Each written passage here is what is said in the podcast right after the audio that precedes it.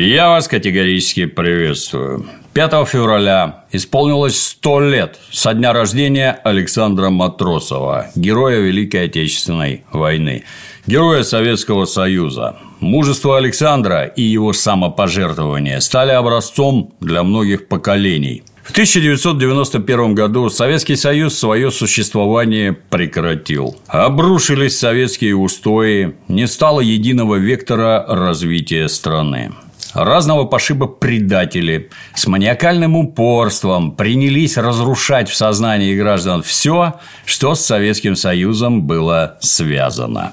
Одним из наиболее ярких примеров идеологической диверсии стало развенчивание подвигов советских героев. Павлик Морозов, которого зарезал родной дед, в 90-е вдруг оказался предателем отца-уголовника. Зою Космодемьянскую изобличили как шизофреничку и пироманку, а Николай Гастелло, по заверениям ряда исследователей, вообще никакого подвига не совершал. Не обошли с подобными разоблачениями и Александра Матросова. И ты уже спросишь, а зачем так старательно все заливали грязью? Я тебе отвечу, все просто. У нас не должно быть никаких героев. Нам старательно внушали. Вы все уроды. Страна у вас уродская. И ничего, кроме очередных уродов, породить не может. А поэтому ее страны вашей просто не должно быть вместе с вами. Начинайте ломать все вокруг и доведите разрушение до логического конца, чтобы от вашей России и от вас не осталось вообще ничего. Ну а теперь давай посмотрим, откуда произрастали многочисленные мифы про Александра Матросова. Биография Матросова у современных историков вызывает споры. В официальной биографии, напечатанной в Большой советской энциклопедии, прописано, что Александр Матросов родился в 1924 году в городе Днепропетровске. Член ВЛКСМ с 1942 года. Оставшийся в детстве без родителей, Матросов воспитывался в Ивановском детдоме Ульяновской области и в трудовой детской колонии в городе Уфе. В октябре 1942 призван в армию, направлен курсантом в пехотное училище. В ноябре 1942 добровольно отправился на фронт. Был зачислен рядовым в 254-й гвардейский стрелковый полк 56-й гвардейской стрелковой дивизии Калининский фронт. 23 февраля 1943 года, именно эта дата указана в официальных источниках, Матросов в ходе атаки на опорный пункт противника в районе деревни Чернушки совершил подвиг. Позже, по архивным документам, будет установлена более точная дата. Это случилось 27 февраля. Именно в этот день второй батальон бригады действовал в районе деревни Плетень, которая расположена западнее деревни Чернушки. Подступы к деревне перекрывали три пулеметных дзота. Дзот – это деревоземляная огневая точка, ну, проще говоря, прилично укрепленный окоп. Дзоты надо было подавить. Штурмовики шли по двое. На самую сложную позицию пошел опытный боец Огурцов, а в помощники ему выдали молодого и прыткого Матросова. Красноармейцы быстро захватили два крайних дзота. Дело оставалось за третьим, средним. Боец Шарипов вел огонь с одной позиции, боец Галимов стрелял из захваченного противотанкового ружья с другой позиции. При этом Галимов активно пресекал попытки немцев отбить захваченный дзот. Но третий, центровой дзот, не позволял поднять батальон в атаку. Огурцова ранило еще на подступе, и Матросов пошел вперед один. По воспоминаниям Огурцова, несмотря на небольшой боевой опыт, Матросов действовал грамотно. Подобрался к дзоту на максимально близкое расстояние и метнул гранату. Точно в цель не попал, но взрыв гранаты пулеметчика слегка контузил. Пулемет замолк, и батальон поднялся в атаку. Но тут пулемет заработал снова и начал косить наших. Вот тогда-то Матросов, спасая товарищей, рванул к амбразуре и закрыл ее собственным телом. Нескольких секунд бойцам хватило, чтобы преодолеть дистанцию и захватить дзот. Слова Огурцова подтвердили судмедэксперты. При перезахоронении в 1948 году выяснилось, что тело Александра Матросова очень хорошо сохранилось. Очевидно, сыграл болотистый грунт. Кислорода в такого типа почвах практически нет. Владимир Кузьменков, один из свидетелей перезахоронения останков Александра Матросова, вспоминал. Когда вскрыли могилу, оказалось, что он лежал в теплом свитере и в солдатской телогрейке. Вся грудь Саши была прострелена многочисленными пулями. Останки Александра Матросова перезахоронили в районном центре Великие Луки. Хоронили героя с почестями. На могиле установили памятник. Никаких сомнений в том, что Александр Матросов совершил подвиг, не было и быть не может. Судмедэкспертиза была не просто формальностью, она подтверждала свидетельства очевидцев. Ну а почвой для бессовестного вранья по ходу так называемых демократических реформ со стороны откровенных врагов послужило отсутствие некоторых фактов в биографии героя. Вот вокруг биографии развернулся натуральный детектив. Сам подвиг Матросова описывали неоднократно, и это сначала не трогали. А вот Подробностей жизни Александра до того, как он попал в ряды красноармейцев, было немного. Первым обстоятельно подвиг Матросова описал ленинградский писатель Павел Журба в своей книге «Александр Матросов». Книгу издавали разные издательства. В Ленинграде, в Москве, в Крыму. Уже в 1953 году книга была издана более чем в миллионе экземпляров. Книгу перевели на 13 языков народов Советского Союза и на 8 иностранных языков. Автор книги побывал во всех местах, где учился, работал и защищал родину Александр Матросов. Ездил на Украину, где родился и провел первые годы жизни будущий герой побывал в Уфимской колонии, где воспитывался Матросов и откуда ушел на фронт. Журба разыскал и тщательно изучил все документы о Матросове в колонии и воинской части. Познакомился с боевыми товарищами Матросова, с учителями, с воспитателями. Все они помогли писателю в создании произведения о жизни и подвиге Александра Матросова. В 60-х изучением биографии Матросова занимались еще два исследователя – историк, член Союза журналистов СССР Петр Кондратьевич Ковальчук и писатель, журналист Иван Иосифович Шкадаревич. Оба участники Великой Отечественной войны. И вот между ними возникло настоящее противостояние. Первое, в чем не сошлись исследователи, это место рождения. Будучи военным корреспондентом, Иван Иосифович в 1943 году после подвига Александра Матросова написал заметку «Ценой жизни». Заметку напечатали в газетах «За Родину» и «Вперед за Родину». Работая над книгой о Матросове, автор изучил документы и материалы, хранящиеся в Центральном музее Советской Армии, в рукописном фонде Института истории Академии наук, ну а также документы воинской части, в которой служил Александр Матросов. В 1961 вышла книга Шкадаревича «Бессмертный подвиг Александра Матросова». Местом рождения автор указывает город Днепропетровск. При переиздании книги в 1967 году автор уже знал, что биография Александра Матросова активно занимается ульяновский краевед и член Союза журналистов СССР Петр Ковальчук. В 1962 году Ковальчук первым попытался найти родных и знакомых Матросова в послевоенном Днепропетровске. В течение трех недель он работал во всех ЗАГСах города, в архиве и в краеведческом музее. Однако ничего значимого найти не удалось. В 1967-м Петр Кондратьевич снова приехал в Днепропетровск ну, в надежде все-таки найти что-нибудь новое. Но и на этот раз безрезультатно.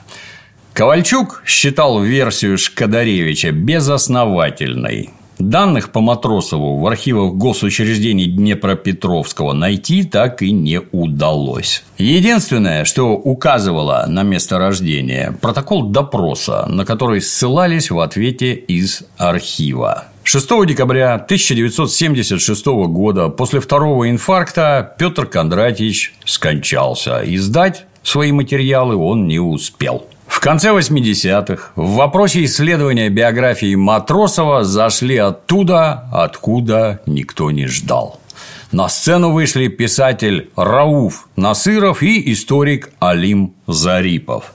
Исследуя жизненный путь Александра Матросова, эти двое пришли к выводу, что советская пропаганда исказила факты в биографии героя. И эта парочка принялась срывать покровы по национальному признаку. Насыров уверяет, что малая родина героя никакой не Днепропетровск, а башкирская деревня Кунакбаево. А настоящее имя Александра Матросова – Шакирьян Мухамедьянов.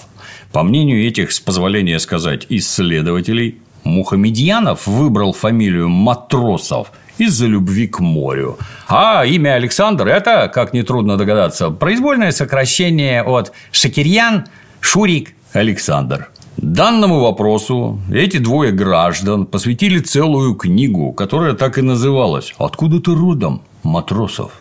Разумеется, мощнейшие догадки этнического толка никакими документами не подтверждаются, ибо таковых документов просто нет. Зато авторы опросили предполагаемых земляков, гражданина Мухамедьянова. И пятеро жителей деревни Кунакбаева авторитетно подтвердили, что у Юнуса Мухамедьянова был сын Шакирьян, и что этот сын из деревни ушел, а потом пришел в деревню два или три раза и при этом называл себя Александром Матросовым. Горе-исследователям удалось раздобыть фотографию, на которой предположительно запечатлен тот самый Шакирьян. Фотография – групповой снимок 1932 года. Качество весьма посредственное. Качество не позволяет даже разглядеть черты лица, не говоря уже про определение портретного сходства. Насыров заказывает экспертизу и отправляет фотокарточку во Всесоюзный научно-исследовательский институт судебных экспертиз Министерства юстиции Советского Союза.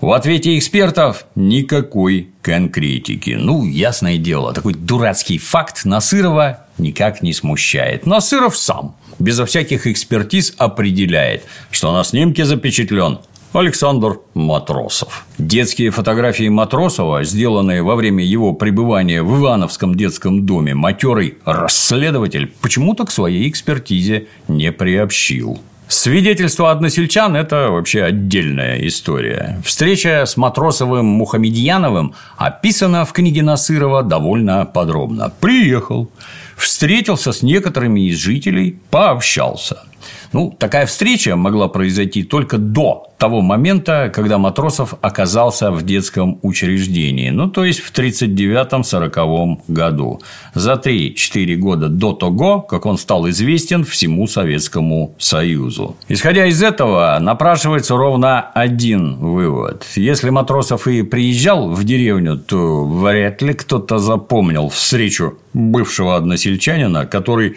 покинул село в возрасте дошкольника.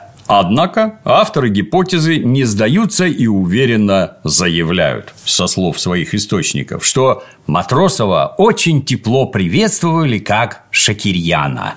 На что будущий герой решительно возразил, что отныне он Александр по фамилии Матросов. Для чего советской власти понадобилось скрывать национальность героя? Ну, загадка для умалишенных. Невзирая на мощные доказательства, в центре Кунакбаева установлена памятная стелла, на которой прописано настоящее имя Матросова. Открыт небольшой музей в честь, как считают местные жители, знаменитого земляка. Ну а то, что не выявлено ни единого факта, подтверждающего необычную гипотезу о национальной принадлежности Матросова, это вообще никого не смущает. На сегодняшний день детдомовская Московское прошлое сироты Александра Матросова документально подтверждают материалы Ивановского детского дома. Детдом этот носит имя Героя Советского Союза. В историографии учреждения, опубликованной на официальном сайте, указано, что именно здесь формировался характер Саши Матросова. Александр Матросов, согласно данным Ивановского детдома, во второй половине 30-х годов стал одним из первых пионеров детдома. Ивановский детдом был, приготовься, учреждением режимным. На сайте ОГКУ сообщают, что Матросов пробыл в этом детдоме 5 лет. В возрасте 15 лет сбежал после того, как был направлен на работу в Куйбышевский вагоноремонтный завод. В 1940 году Саратовский народный суд приговорил беглеца к двум годам лишения свободы по статье 192А, часть 2 УК РСФСР за неоднократное нарушение паспортного режима. Место отбытия наказания – Уфимская трудовая колония. Вот из нее Александр Матросов ушел на фронт. Никаким уголовником, как это пытаются изобразить некоторые историки, Александр Матросов, само собой, не был. Да, судимость имел, но это была обычная для тех лет история мальчишки-беспризорника. Надо ли говорить о том, что когда все это всплыло на неприглядные факты, тут же, как зеленые навозные мухи, слетелись эксперты. Клеймо уголовника не единственное, что пытались налепить на Матросова любители исторических сенсаций за 300. Матросова записали еще и в штрафники. Логика у этих граждан примерно такая. Ну, если бросили на дзоты, значит, точно из штрафбата. Мы в кино видели. То, что Матросов на фронте пробыл всего три дня и даже физически не мог с такой скоростью попасть в штрафной батальон, и это во внимание интеллектуалами не принимается. Сам же подвиг Александра Матросова в перестроечные и в 90-е годы как только не пытались изгадить перевирая воспоминания свидетелей подвига, освобожденных от гнета кровавых большевиков, свободные авторы принялись мазать известной субстанцией образ Матросова в полную силу. Тут же слепили версию о том, что Матросов упал на амбразуру случайно, оступился, поскользнулся, упал и по причине собственной кривоногости и был убит. Были и те, кто на перебой орали, будто на амбразуру он бросился в пьяном угаре, вообще не понимая, что происходит. И чем меньше становилось свидетелей лично знакомых с Александром Матросовым, тем больше плодились слухи, домыслы и откровенное вранье. Ну так, был ли совершен подвиг? Закрыл ли Матросов собой амбразуру? Ну, однозначно, да. В этом у академических историков, изучающих документы, связанные с судьбой Матросова, никаких сомнений нет. Влияют ли как-то подробности биографии Матросова на совершенный им подвиг? Нет, никак не влияют. Стыдно должно быть тем, кто когда-то усомнился или принялся поддакивать идеологическим врагам. И если тебе кажется, что подвиг Матросова был явлением единичным, это очень далеко не так. Героизм тогда был массовым. Всего за годы войны аналогичный подвиг совершило более 400 человек. 400. Многие из них посмертно награждены, получили звание Героев Советского Союза. Образ Александра Матросова, в честь которого установлены памятники, названы улицы в городах по всему Советскому Союзу, олицетворяет всех солдат, известных и неизвестных, всех наших предков, отдавших жизни ради победы. Любые попытки лишить простого советского парня Александра Матросова его имени, подвига, малой родины и того, что сейчас политкорректно называется национальной идентичностью, могут принести их авторам в лучшем случае сомнительную славу, а в худшем – народный гнев и презрение трудящихся. А на сегодня все.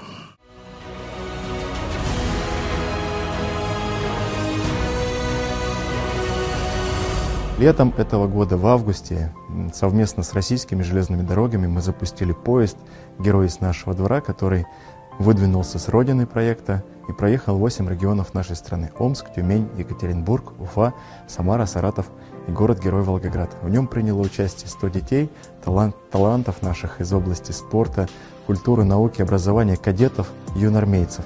И вот по-братски ровно половина, 50 из них, были ребята с Донбасса. За эти восемь дней мы узнали столько историй этих городов, столько историй нашей Родины, сколько мы не узнали за годы обучения в школе. Каждый из присутствующих понимал, что они едут по родной земле. И когда они прощались в Волгограде, сколько было слез, сколько было горечи от этого расставания. Но самое главное, помимо того, что изучили историю, выступили с творческими концертами, с номерами в регионах, ребята нашли себе друзей. Тех людей, с кем уже сейчас они вместе идут по жизни, и я уверен, что сделают огромное количество добрых, полезных дел для нашей страны. И буквально несколько недель назад э, глава РЖД э, Олег Белозеров доложил президенту нашей страны Владимиру Владимировичу Путину о нашем поезде. Он вошел в топ-5 самых значимых проектов социальных российских железных дорог. И президент выразил поддержку нашему проекту. И огромное спасибо Владимиру Владимировичу за то, что все инициативы, все направления, которые происходят вот такие добрые, созидательные в нашей стране, конечно, горячо поддерживаются. Очень важно, мне кажется, даже в десяток раз важнее, чем в любом другом регионе э, нашей России, вот было запустить проект «Герой с нашего двора» именно здесь, потому что когда люди увидели местных ребятишек, которые достигли, несмотря на всю текущую тяжелую обстановку невероятных результатов на всероссийском, кто-то на международном уровне. Это для людей было таким действительно глотком свежего воздуха и таким отголоском ближайшее мирное, доброе будущее созидательное. Новая серия проекта, которую мы запустили на Донбассе, она рассказывает о наших воинах, о тех ребятах, кто грудью встал на защиту нашей Родины. Она так и называется «Герои своих не бросаем». Сейчас на улицах Донецка, Макеевки, Мариуполя, других городов и населенных пунктов люди могут увидеть легендарных командиров, легендарных воинов, подразделений, не менее легендарных подразделений Донбасса. И как раз эта серия о преемственности поколений, ведь в ней также участвуют наши ребятишки. Кадеты, юнормейцы, представители военно-патриотических клубов, юные спасатели. И вот эта самая преемственность поколений на протяжении всей истории нашей страны, она показывает о том, что все наши победы, все наши достижения, все наши великие свершения, они как раз э, возможны благодаря этой самой преемственности.